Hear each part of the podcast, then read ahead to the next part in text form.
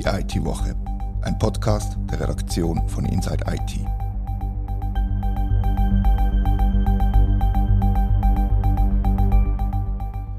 Herzlich willkommen zur IT-Woche. Mein Name ist Rete Vogt und bei mir im Podcast-Studio hocken Christian Wingeier oder Thomas Schwendener. Wir reden notgedrungen über den Krieg in der Ukraine und vor allem über den Einsatz von der sogenannten IT-Armee. Und wir reden über den Ausschluss von der Schweiz aus dem Forschungsprogramm Horizon Europe. Christian, wieso ist die Schweiz nicht mehr dabei? Ja, also der Grund, wieso dass sie nicht mehr dabei ist, ist eigentlich, weil die Verhandlungen über das Rahmenabkommen mit der EU gescheitert sind und der Europäische Forschungsrat hat dann aufgrund von dem entschieden, dass die Schweiz an der neuesten Ausgabe, also dem neunten Rahmenprogramm Horizon Europe, nicht mehr assoziiert wird sein. Und was bedeutet das für die Unis in der Schweiz? Also ich habe bei mehreren Universitäten angefragt, unter anderem bei der ETH Zürich, der Unis Basel und Bern. Und die sagen eigentlich übereinstimmend, dass sie durch den Entscheid viel Geld, Renommee und Know-how verloren haben. Wissen wir, wie viel Geld sie da verlieren? Insgesamt geht es in dem Forschungsförderungsprogramm, wo über sechs Jahre geht. Das ist in dem Fall vom Jahr 2021 bis ins Jahr 2027. Da werden insgesamt 95,5 Milliarden Euro gesprochen.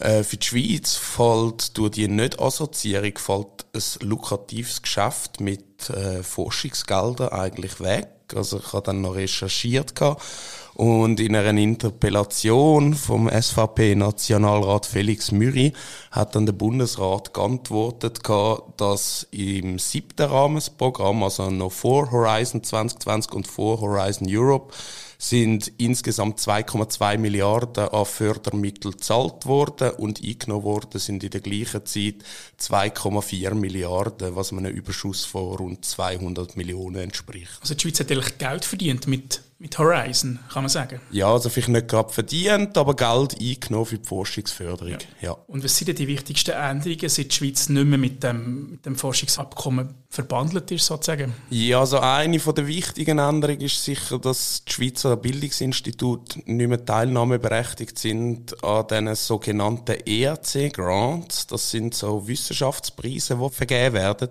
durch die EU.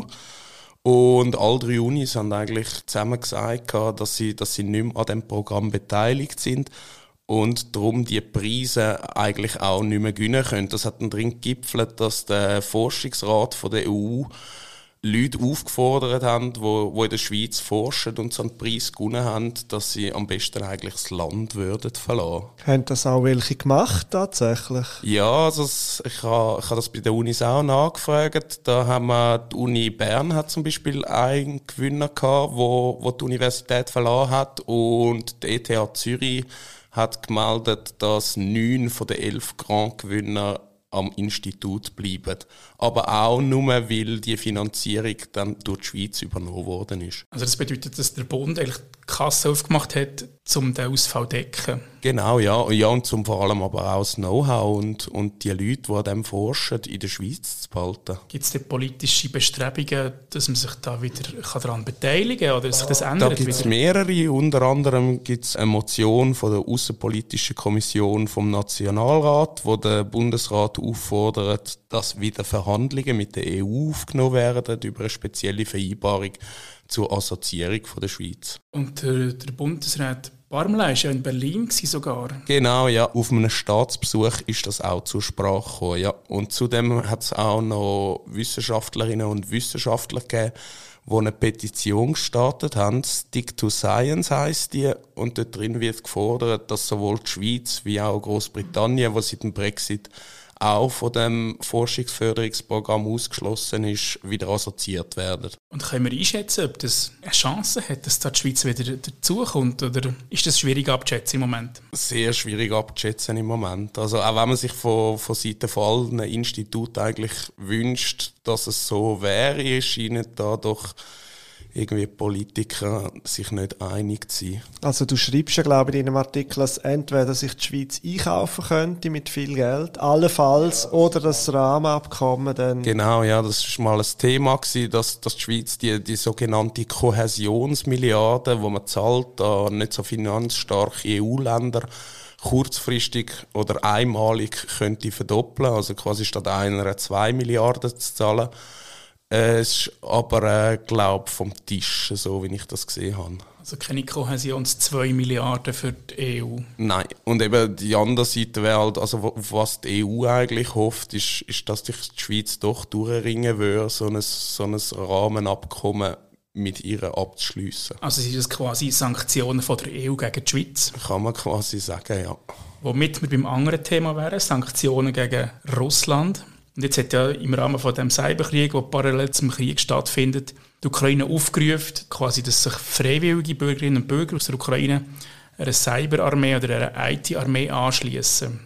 Was steckt da dahinter? Also es geht nicht nur an die ukrainischen Bürger, das ist ein Aufruf überhaupt an alle Leute, die irgendwelche IT-Fähigkeiten haben oder Zugang zum Internet, ähm, sich zu beteiligen an Angriffen auf russische Webseiten und so weiter.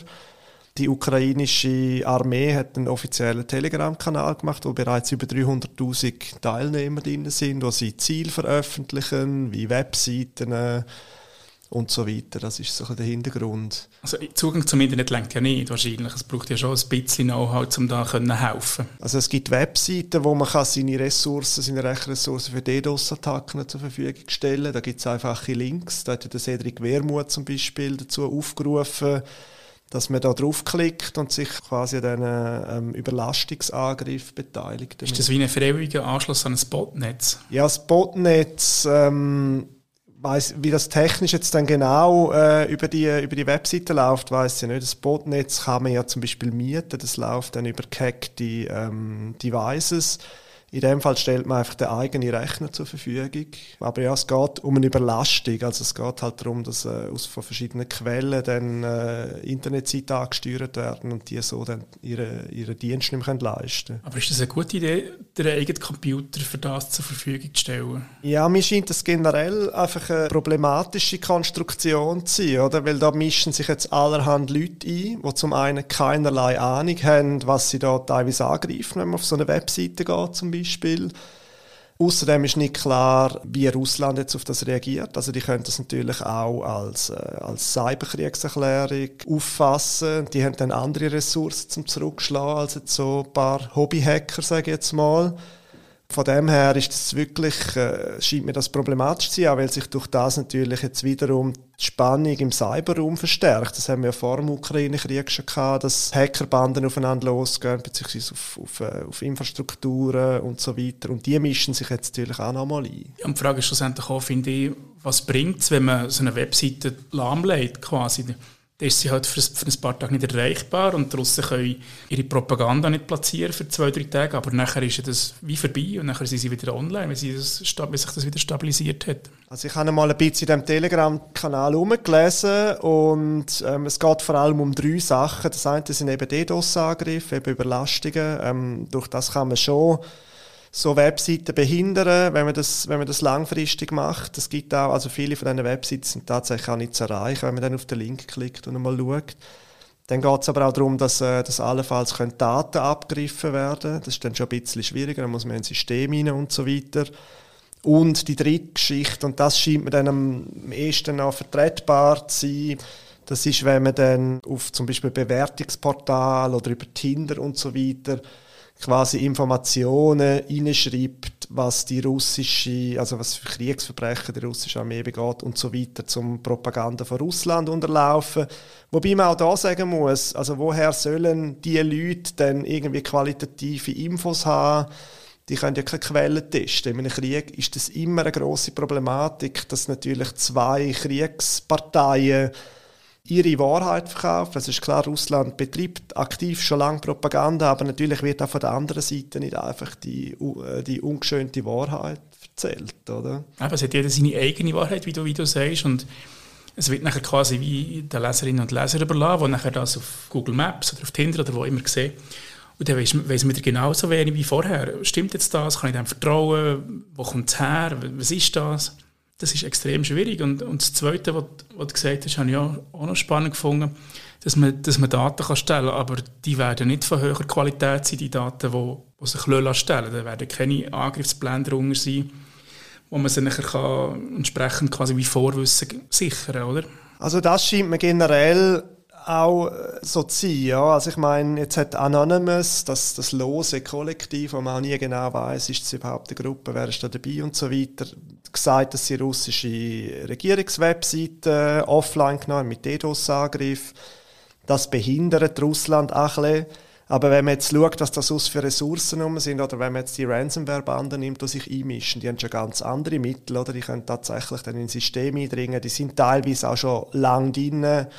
Ähm, und wenn man dann die Russ oder wenn man dann die staatlich ähm, unterstützten Hacker anschaut, die haben dann natürlich nochmal andere Möglichkeiten. Also es hat ja in, in, der Ukraine 2019 einen Angriff aufs Stromnetz gegeben, der tatsächlich ausgefallen ist seitens Russland vermutet man zumindest schwer. Ähm, und wenn natürlich dann die sich einmischen, dann wird es natürlich nochmal größere Eskalation geben, weil bislang, es hat mehr Angriffe gegeben in der Ukraine. Ich glaube, in den ersten drei Tagen hat sich der Angriff etwa verdreifacht. Aber die zivile Infrastruktur, soweit ich weiß, läuft noch, also Stromversorgung und so weiter. Und wenn es da eine Eskalation gibt, ist das hochproblematisch. Und von dem her müssen wir eigentlich fordern, dass die freiwilligen Hacker quasi Penetrationstests in der Ukraine durchführen und die Infrastruktur von der Ukraine schützen mit ihren Ressourcen, statt die russische Infrastruktur im schlimmsten Fall, die auch die Zivilbevölkerung betrifft, äh, lahmzulegen. Oder? Also es scheint mir einfach eine Eskalation zu sein, wo man private Hände gibt, wo einfach eigentlich niemand kann wollen. Also lieber Bounty auf die eigenen Systeme als fremde Systeme angreifen. Ja, das finde ich auch durchaus sinnvoll. Und was man jetzt bei der kritischen Infrastruktur in der Ukraine selber muss sagen, ist, man weiß nicht, ob die durch einen Hackerangriff außer Gefecht gesetzt worden ist oder durch einen physischen Krieg tatsächlich. Das kann ja wie beides sein. Ja, klar. Bis jetzt, eben, man hat ja wie, also es gibt jetzt verschiedene, ich bin kein Militärexperte, aber offenbar gibt es da verschiedene Phasen von dem Krieg, wo jetzt die russische Armee angefangen hat, zivile Infrastruktur anzugreifen. Ich kann das nicht beurteilen. Wie gesagt, in einem Krieg ist man immer darauf angewiesen, auf, auf, auf Quellen, wo, wo das berichten können vor Ort.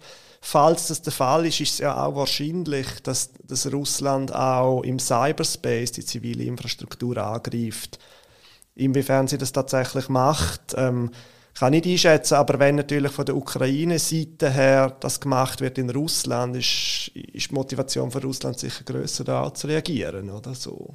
Können wir einschätzen, was außerhalb der Ukraine passieren könnte, wenn sich die russischen Hacker quasi revanchieren dafür, dass, dass sich Europa oder die ganze Welt geschlossen für Sanktionen gegen Russland entschieden hat? Also was für eine Eskalation da Russland, was für eine Eskalationsentwicklung da Russland sucht, kann ich nicht einschätzen. Aber was klar ist, ist, Russland ist mit seinen, zum einen mit, des, mit der Ransomware-Banden, die teilweise auch mit dem Staat verbunden sind, das ist ja nie ganz klar, aber auch mit den staatlichen Hackern, da sind die ganz weit vorne, die haben gut, also hohe Ressourcen. Das heißt, die stecken auch in unserem System drin, das ist unbestritten. Also, die sind teilweise seit Jahren im System, spionieren das aus und wenn die drin sind, können die auch natürlich äh, weitere äh, Malware deployen dort, beziehungsweise das, was drinnen ist, auch aktivieren, beziehungsweise andere Funktionen. Es ist schon vorstellbar, dass äh, bei einer Eskalation sie auch Infrastruktur in anderen europäischen Ländern angreifen und das kann eigentlich niemand wollen. Also.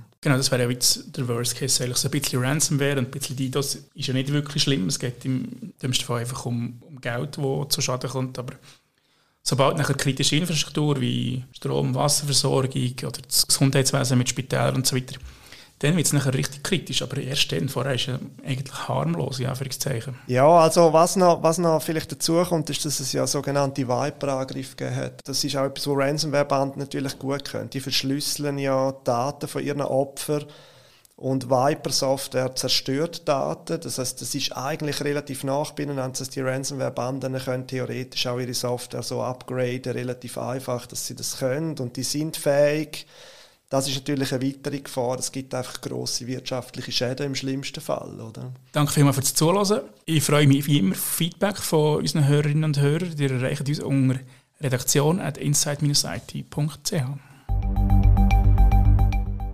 Das war die IT-Woche, ein Podcast von der Redaktion von Inside IT. Danke vielmals fürs Zuhören.